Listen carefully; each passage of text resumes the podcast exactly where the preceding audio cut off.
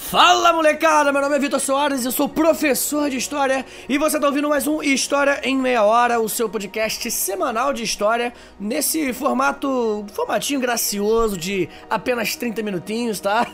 Aproveita pra ouvir enquanto você tá lavando a louça, enquanto você tá no busão, né? De repente voltando da escola ou indo, né? Ir trabalhar, sei lá, algo do tipo. E eu prometo, tá? Prometo pra você que daqui a meia hora, pode contar aí no relógio, você vai estar entendendo um pouquinho mais de história, tá? Eu prometo isso. Ouve aí o programa que você vai gostar com certeza. E antes de eu inserir o tema de hoje, eu quero primeiro agradecer, tá? Por todo mundo que tá divulgando a palavra do História em Meia Hora, tá? Eu tenho recebido os comentários dizendo que gostou do episódio, tá passando pros amigos. E, pô, cara, a melhor coisa que você pode fazer pra gente, tá? É passar o episódio de hoje ou qualquer outro que você gosta para os seus amigos, tá? A indicação de um amigo tem um peso muito maior pra pessoa, né? Porque ela dá um significado maior, né? Na hora de ouvir, tá? O fulano gosta. Então é legal, a, a pessoa leva muito mais a sério quando um amigo indica, tá?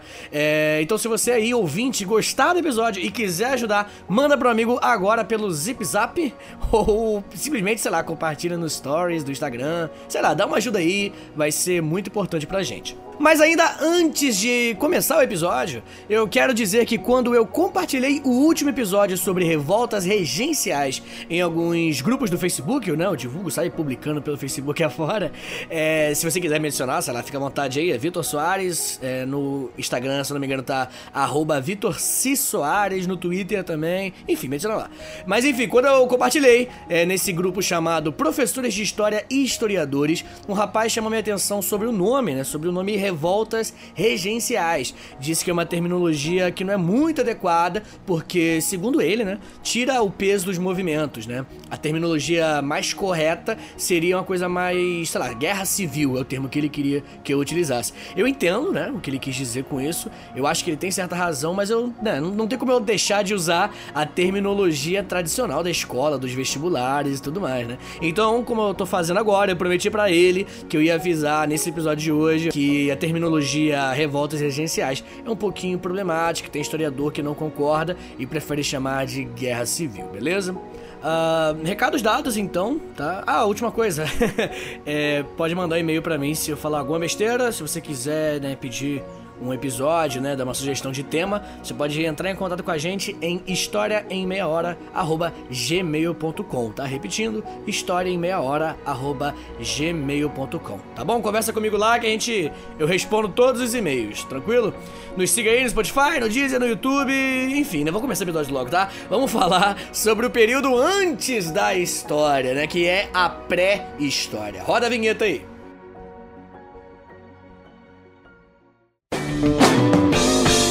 História em Meia Hora.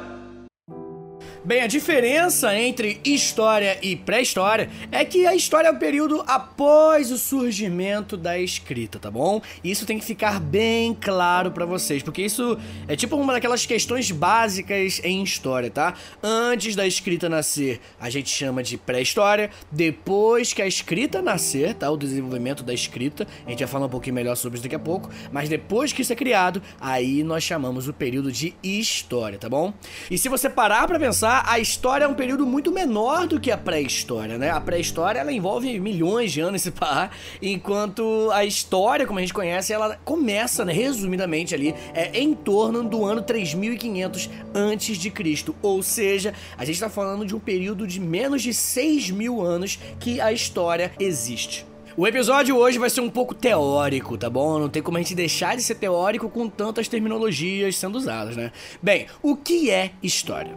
Eu acabei de falar que história designa o período após o desenvolvimento da escrita. Mas isso é uma, é, essa definição é meio cronológica, sabe? É como usamos para dividir o tempo. Existe uma outra definição, mais teórica, que eu gosto muito, e ela é bem simples. Se liga só. História é o estudo do desenvolvimento do ser humano no tempo. É claro que existe muita discussão sobre o conceito, mas eu gosto desse conceito. Ele é bem simples, bem direto, do jeito que uma definição tem que ser, né?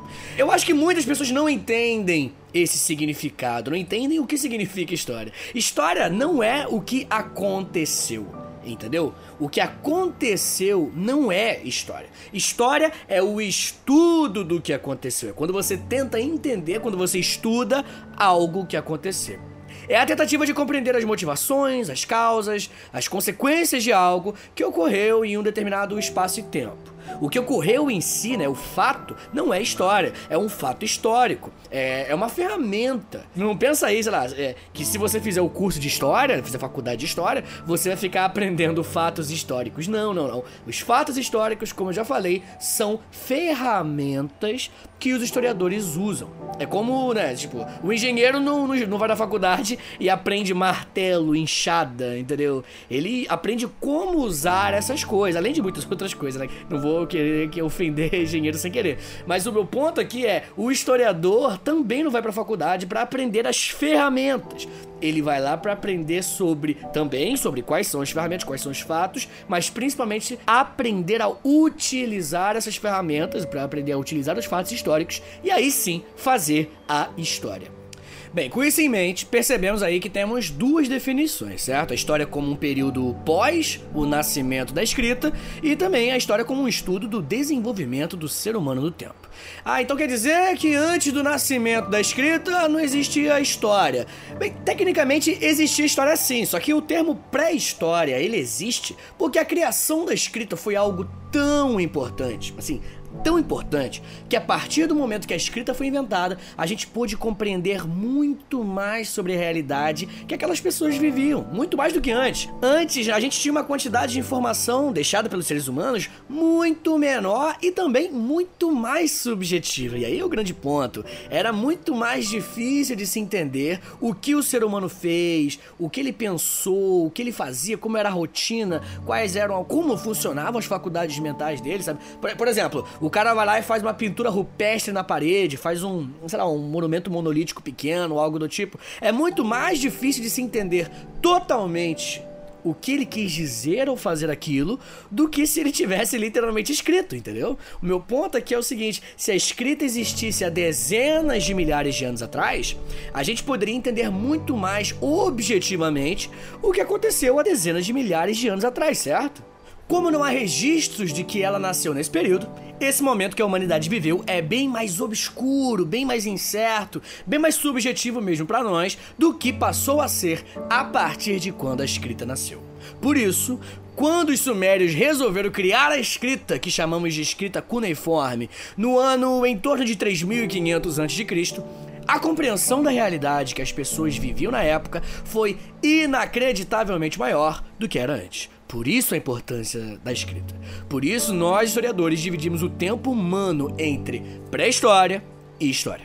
É claro que existem subdivisões aí dentro, né? Na história, por exemplo, tem a Idade Antiga, a Idade Média, a Idade Moderna, enfim. Mas hoje vamos falar sobre as subdivisões do período da pré-história, tá bom? O período Paleolítico, o período Mesolítico, que nem sempre cai no vestibular ou onde for, às vezes ele não é utilizado esse Mesolítico, vou falar daqui a pouquinho sobre isso. E por último, o último período da pré-história para nós entrarmos na história, que é o Neolítico, tá bom? Vamos falar agora dessas subdivisões.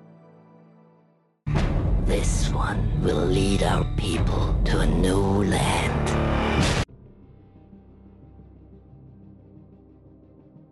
A pré-história é dividida em duas grandes partes o Paleolítico e o Neolítico, tá bom, galera? Paleo significa velho e neo, né, eu acho que vocês já sabem, significa novo. E lítico, que tá nas duas palavras, né, Paleolítico e Neolítico, o lítico significa pedra. Paleolítico, pedra velha ou pedra lascada. Neolítico significa pedra nova ou pedra polida. Para lembrar, é fácil de lembrar o Neolítico, né, que neo é novo. E o Paleolítico é o seguinte, vou te dar a dica pra você lembrar que Paleolítico é o período velho. É só lembrar que eu, tio Vitor do podcast, eu tenho um paliozinho. Sabe aquele carro, o palio? O meu, meu palio tá velhão, tá bom? É só lembrar disso. O negócio tá feio, inclusive, tá? Eu tenho que trocar o, o rapaz. O meu carro é velho, meu carro é um palio, palio é velho. Pronto. Não se esquece do meu palio velho que você não vai esquecer mais que paleolítico é o período velho, tá? Inclusive, eu comprei um palio Fire só porque o nome parece Paulo Freire. pra você ver como é que eu sou educadão mesmo. O bagulho tá na veia. Paulo Freire, Paulo Freire. Meu, vamos falar de pré-história, pelo amor de Deus, que, que, a vergonha ali tá grande. Mas enfim, o período paleolítico ele começou há 2,5 milhões de anos. E temos algumas características que você tem que saber, pelo menos a maioria, tá? A economia do período paleolítico é uma economia seletora, ou você pode chamar também de economia de depredação. Você não produzia, os seres humanos da época não produziam nada, eles apenas coletavam os alimentos e os bens da natureza, né? Ficava pegando lá as frutinhas, bonitinho, e acabou. Não, não, não repunha nada. Ele só extraía, ele só depredava a natureza e não colocava nada no lugar. A segunda característica que eu vou falar aqui hoje sobre o período paleolítico é um negócio chamado nomadismo. Galera, nômade não é o cara no deserto, não é isso não. Alguns alunos meus acham que é, né? Tem, enfim, né? Porque vê muito na, né? em desenho, em filme, né? O nômade é aquele cara que anda no deserto. Mas aquele cara que anda no deserto tem o nome de nômade, não é porque ele tá no deserto, e sim porque ele não tem uma moradia fixa. Então é isso. O nômade é o cara que não tem uma moradia fixo. O nômade é o oposto do sedentário. Olha que eu vou falar agora que isso é muito importante. O sedentário, ele é uma característica do período depois do paleolítico, do período neolítico. Então, o ser humano no período paleolítico ele é nômade e o ser humano no período neolítico ele é sedentário. Daqui a pouquinho eu falo melhor sobre sedentarismo. É, no período paleolítico também, nós tínhamos o que chamamos de comunismo primitivo. Calma, galera, sem, sem polêmica aqui. O comunismo primitivo é que na época não existia noção de propriedade privada, principalmente a terra, né? A terra na época nunca foi cogitada que a terra pudesse ser uma propriedade de uma determinada pessoa. É, as terras elas eram, principalmente porque você não tinha o sedentarismo, né? Todo mundo era nômade, as pessoas andavam pra lá e pra cá, tá ligado? Então não tinha como uma pessoa ter um punhado de terra. Claro que determinados objetos pessoais, né, coisas únicas, coisas próprias, isso existia, não tem como não ter. Mas propriedade privada não é simplesmente, sei lá, a escova de dente que você usa, não. Propriedade privada é utilizada quando a gente fala de grandes propriedades, muito mais utilizada aí do que quando você fala de coisinhas pequenas como roupa e tudo mais. Na época do período paleolítico, não existia essa noção de propriedade privada e por isso vivíamos no comunismo primitivo. Os seres humanos também andavam em grupos familiares pequenos pequenos, que a gente chama de clãs. A reprodução na época, sim, era endogâmica. Pois é, as pessoas aparentadas geneticamente, elas se reproduziam, né? É meio bizarro se você pensar nisso, mas era assim que funcionava, né? Igual o cachorro, já viu? O cachorro tá cagando. O cachorro vai lá e, sai com, com tia, com, com irmão. É uma coisa meio nojenta, mas é a natureza, gente. A natureza não liga pro que é nojento e pro que não é, não. Dentro do período paleolítico, você também pode ter uma divisão da divisão, que é o seguinte: paleolítico inferior, que é o período anterior ao domínio do fogo, que é mais antigo, e também o período do paleolítico superior, que é após a dominação do fogo, que foi né, algo em torno de 50 a 30 mil anos antes de Cristo, e também foi nesse período que nascem as pinturas pinturas rupestres, galera. Essas pinturas ainda são um grande mistério para nós, tá? A gente não sabe exatamente o que elas significavam, mas tem como ter uma ideia, né? Aquilo que eu falei no começo do episódio, se tivessem palavras ali em vez de pinturas, seria muito mais fácil de entender o que eles pensavam. Mas bem, as temáticas entre todas as pinturas rupestres eram meio que sempre as mesmas. Eram pinturas de animais, de cena de caça, cena de dança, símbolos que significavam a morte, o céu, enfim, coisas que eram mais rudimentares, né? Coisas que provavelmente eram do cotidiano deles. Mas estudos recentes também falam sobre o teor simpático dessas pinturas. Eu falo de magia simpática, né? De simpatia mesmo, né? Acredita-se, por exemplo, que, sei lá, um determinado clã vai caçar um elefante no dia seguinte seguinte: esse clã, ele se preparava na noite anterior dentro dessas cavernas que eles moravam, né? Fazendo um ritual. E durante esse ritual, as pinturas iam sendo feitas, né? Imagina, sei lá, um líder do grupo, é o líder espiritual, fazendo um desenho de um elefante na parede, aí, aí, aí ele desenha uma lança que atravessa o elefante, né? Aí depois de roda, né? aí ele desenhava outra lança entrando no animal, né? Até que, tipo, o animal estivesse morto completamente, né? Durante o ritual, é importante lembrar, os caras tomavam vários chá, brother, vários chazinhos pra ficar naquele pique, vendo o elefante voando e tudo, né? É, afinal também, se você para pensar, Caçar aqueles animais grandes era algo que dava medo, né? Muito medo para aquela galera. Sempre que a gente faz algo novo pela primeira vez, a gente tem medo. E por isso, talvez, especula-se, tá? É importante falar que é especulação. É, essas pinturas podem ser só vestígios desses rituais de caça, né? Porque afinal tem muitas imagens de animais com lanças enfiadas e tudo mais. Talvez seja apenas isso, né? Várias, a maioria delas talvez, não precisa ser todas, mas muitos rituais de caça, porque no dia seguinte eles iam caçar alguma coisa. Não temos como ter certeza sobre isso, tá? Se um dia você virar arqueólogo, né? Vai que você aqui, ouvinte do História Meia Hora, vira arqueólogo daqui a alguns anos. Aí, se você descobrir essa resposta, você manda um e-mail para mim, mano, liga para mim, sei lá, fala: Ah, tio Vitor, descobri, as pinturas rupestres eram assim e tudo mais. Eu vou estar tá velhão, vai ser horrível. Mas enfim. Ainda falando sobre a descoberta do fogo, é, após a descoberta do fogo, o homem pôde se alimentar de forma muito melhor, já que o alimento cozido ele facilita muito a digestão dos alimentos e também porque mata várias bactérias e tudo mais. Acredita-se, inclusive, que a gente usava o apêndice para nos ajudar a digerir as carnes cruas, é, mas isso faz muito tempo, então não tem como a gente ter certeza sobre isso, tá? E é por isso exatamente que o apêndice foi se tornando um órgão inútil, né? Porque a gente parou de comer comida crua, né? Também tinha outras utilidades, né? Acredita-se que era utilizado pra gente comer algumas plantas e comer muita celulose, e aí o apêndice funcionava para isso, mas como eu falei, não temos certeza não. Is not a god! Muitos vestibulares, chama esse período de período paleolítico superior ou período mesolítico, tá bom? Isso é uma questão de nomenclatura apenas, é o mesmo período. Você pode chamar de período paleolítico superior ou de período mesolítico. Mesolítico, né, para quem quer entender um pouquinho o significado, significa período do meio, né, meso, né, o que tá no meio ali, ou período de transição, se você quiser chamar. Agora vamos falar um pouquinho sobre o período neolítico, galera. A maior característica, tá? Isso aqui é o básico de entender para a história. O que separa o período paleolítico do período neolítico, você pode tatuar se você quiser. A maior diferença, a maior característica é a revolução agrícola. É isso. Quando os seres humanos começaram a se tornar é, animais, né, seres que produzem o, o, agricultura, que trabalham com a agricultura, que vivem em um local fixo, ou seja, não são mais nômades e agora são sedentários, que foi em torno de 10 mil anos antes de Cristo, nós entramos no período neolítico, tá? Um dos erros mais comuns que eu vejo é aluno meu confundir, falando, ah, foi a partir do fogo que começou o período neolítico. Não, foi a partir da agricultura, a partir da revolução agrícola. Bem, a economia do período paleolítico, como eu falei, era uma economia depredativa, né, ou destrutiva, sei lá. Então, no neolítico vai ser o oposto. A economia no período neolítico é produtora, porque a gente começa a plantar, né, e principalmente perto de rios, tá? Vai ser muito importante isso. Os rios Tigre, Eufrates, até o Rio Nilo Nilo, eles são um dos rios mais importantes aí da história da humanidade quando a gente fala de nascimento da agricultura.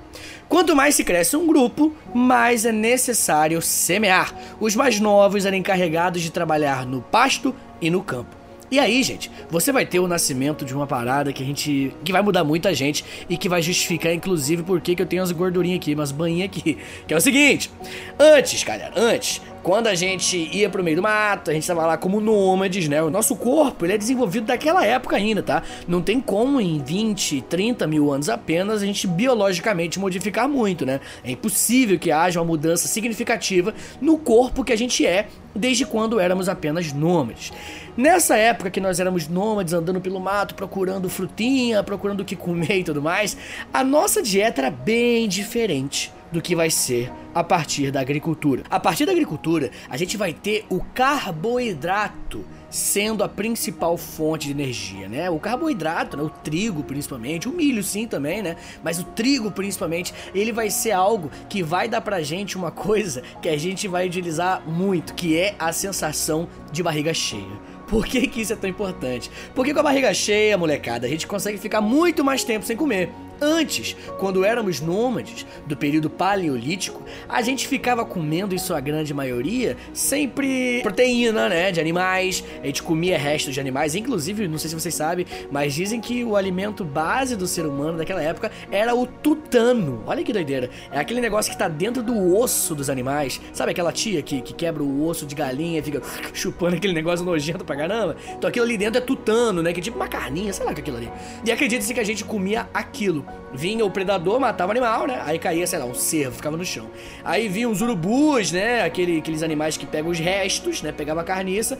Aí depois chegava a gente para pegar só os ossos. Aí a gente usava, né? Pedras afiadas e tudo mais para quebrar aqueles ossos. E a gente comia aquilo que tava ali dentro. Mas bem, não era só isso que a gente comia, não. Uma outra coisa que eu falei justifica por que, que eu sou gordinho é que a gente, quando via uma, sei lá, uma, uma macieira, uma, uma, árvore cheia de maçã, moleque, vermelhinha, aquela maçã linda, a nossa natureza, né, a nossa evolução fez com que a gente pensasse assim: caraca, eu preciso comer isso, preciso comer isso agora. Então a gente pega o açúcar que tá ali dentro daquelas frutas e a gente come o mais rápido possível. Porque a gente não sabe quando que te encontraria açúcar. E o açúcar, galera, é energia rápida, é energia em grande quantidade. Então a gente, quando vê o açúcar na natureza, a gente fica louco, a gente quer comer aquilo ali no momento, intensamente. E é por isso que quando a gente abre aquela geladeira naquele domingo à noite, né, do nada, a gente abre a geladeira e vê lá aquela, aquela, aquele, aquele bolo de chocolate lindo, maravilhoso, a gente não aguenta, a gente quer comer, né? Porque a evolução fez a gente olhar pro açúcar e falar, cara, eu não vou ter outra chance para comer esse açúcar aqui na natureza, então eu tenho que comer ele agora, tá? Mas bem, o aumento da produção de alimentos também vai criar a necessidade de utensílios, né? Para armazenar esses alimentos que agora ele tá vindo né, em grande quantidade. Vai nascer então a cerâmica. Antes você não tinha motivo para ter um lugar para guardar as coisas. Afinal, você andava para para cá, você não tinha o que guardar. Com o desenvolvimento da agricultura, você precisa guardar essas sementes, você precisa guardar é, é, esse trigo, esse carboidrato que você vai comer. Por isso, vai ter o nascimento da cerâmica e você também vai ter o nascimento da especialização do trabalho, tá? Algumas pessoas, agora que tem pessoas focadas somente em plantar, outras pessoas podem focar somente em caçar. Outras pessoas podem focar somente em fazer a, essa cerâmica, fazer esses produtos para guardar a comida, entendeu? Antes não existia essa diferenciação de que algumas pessoas vão ser boas nisso, outras vão fazer aquilo, enfim. Antes, você acordava, você tinha que pensar o que você ia comer, você corria atrás dessa comida e você tinha que procurar uma forma de não morrer. Todo mundo fazia isso, então meio que não tinha a especialização no trabalho, como vai ter agora a partir do momento que você tiver um local fixo para morar com o desenvolvimento da agricultura. Nessa época também nasceram os primeiros monumentos megalíticos. Esses monumentos eram feitos com grandes rochas, geralmente criados com um monumento funerário, sabe? A ideia era essa. Mas como tudo na pré-história, a gente não tem tanta certeza assim. Ah, e tem vários monumentos que existem até hoje, tá? O monumento megalítico mais famoso, você provavelmente conhece, é o Stonehenge, lá na Inglaterra. Mas também existe o Cromelec dos Almendes, lá em Portugal. E aqui perto, aqui na América, tem na Bolívia o Puma Punco ou Pedra do Puma também. Mas existem muitos outros por aí, e se você tiver acesso ao Google aí, né, Google Imagens, puder pesquisar alguma coisa no Google, escreve aí monumentos megalíticos para ter uma noção. É muito maneiro, tem vários monumentos que provavelmente você nem fazia ideia que existia. A outra característica do período neolítico, eu já falei por aqui, mas eu quero deixar bem claro, é o sedentarismo, tá, galera? Que é exatamente o oposto do nomadismo que existia no período paleolítico, tá? O homem sedentário, o ser humano sedentário, é o ser humano que tem um local fixo para morar.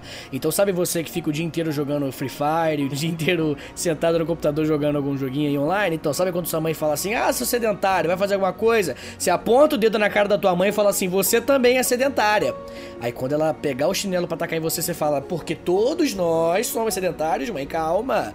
Nós vivemos nessa casa e por viver nessa casa, a gente é sedentário. Isso que é sedentarismo, entendeu? Você vai dar um, um plot twist aí nela, ela vai se amarrar. Mas enfim, no sedentarismo é, existe também a domesticação de animais, tá? Os primeiros animais aí registrados que a gente domesticou. Provavelmente o primeiro deles foi o cachorro, que ele serviu como um grande alarme natural aí pra gente. Ele, por conta do olfato dele, assim que ele percebe algum tipo de predador, algo do tipo chegando perto, ele já começa a latir e tudo mais. Diferente do meu cachorro, né? Que ele, pelo amor de Deus, o, se o bandido entrar aqui em casa e roubar tudo, ele vai estar tá dormindo, tá nem aí. Mas, de qualquer jeito, é, no período do sedentarismo, também vai, vai ser onde vai nascer, né? A, o cultivo de plantas, além da agricultura, como a gente já conversou.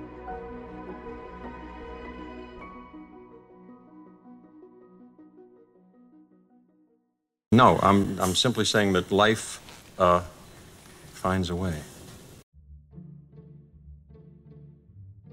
Nessa época, o homem vai começar a abandonar a pedra e vai começar a entrar no mundo da metalurgia, no período conhecido como a Idade dos Metais. Primeiro, ele vai trabalhar bastante com o cobre, depois, ele vai trabalhar bastante com o estanho, aí ele vai juntar os dois e vai criar o que a gente conhece muito bem como bronze. A Idade do Bronze vai ser onde o bronze vai ser utilizado como principal matéria-prima aí para a criação de várias coisas com, né, enfim, com a melhor qualidade.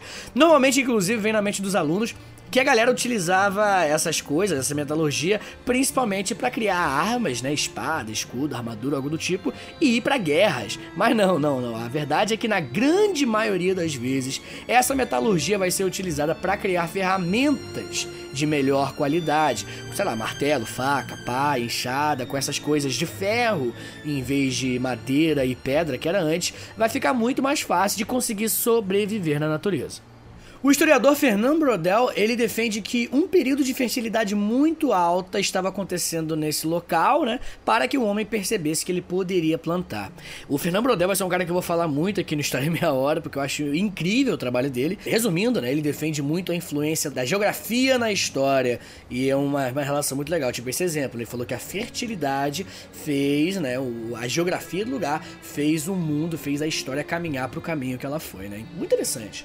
Bem, falando um pouco sobre religiosidade agora, já caminhando pro final do episódio.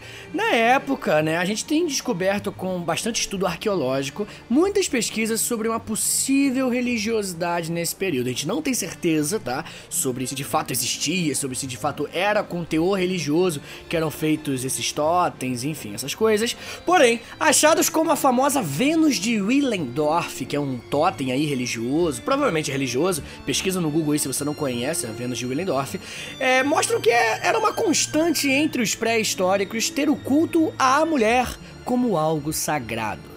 A galera acha que isso acontecia por alguns motivos bem simples até, tá? A vida, afinal, a vida, o conceito, a vida mesmo, uma criança, ela vem da mulher, da mãe.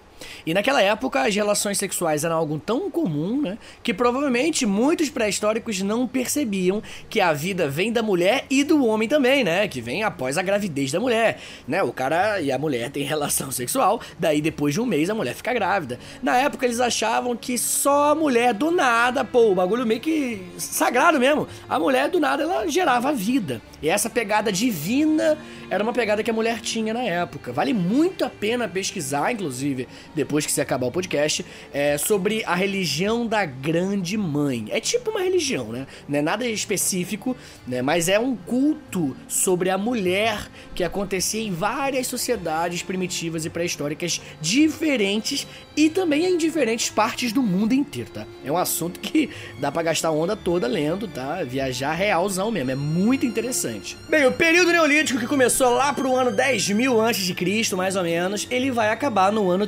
3500 antes de Cristo, mais ou menos. Mas você lembra por que, que ele vai acabar aí? Quem lembra? Quem, quem é um bom aluno aqui? Vai acabar porque você vai encontrar o nascimento da escrita. Exatamente, eu falei no começo do podcast que a escrita nasce mais ou menos também no ano de 3500 antes de Cristo, aonde? Você lembra?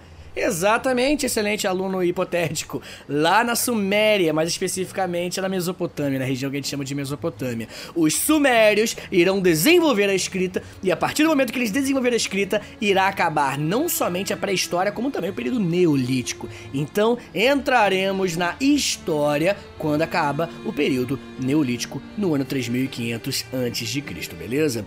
Aqui no Brasil a pré-história também foi muito importante, foi muito forte, né? A origem do ser humano aqui na América é um pouco confusa, ainda 100%. O, a comunidade científica internacional reconhece oficialmente ainda a teoria da, da, do Estreito de Bering, né? Onde o ser humano veio até a América há, há 18 mil anos atrás, mais ou menos. Mas tem uma arqueóloga brasileira chamada Nied Guidon que ela questiona isso. Ela encontrou inúmeras pinturas rupestres, vários utensílios e vestígios de fogueira também aqui no Brasil que datam mais ou menos 50 mil anos. Mas a comunidade científica ainda não reconhece oficialmente, tá bom?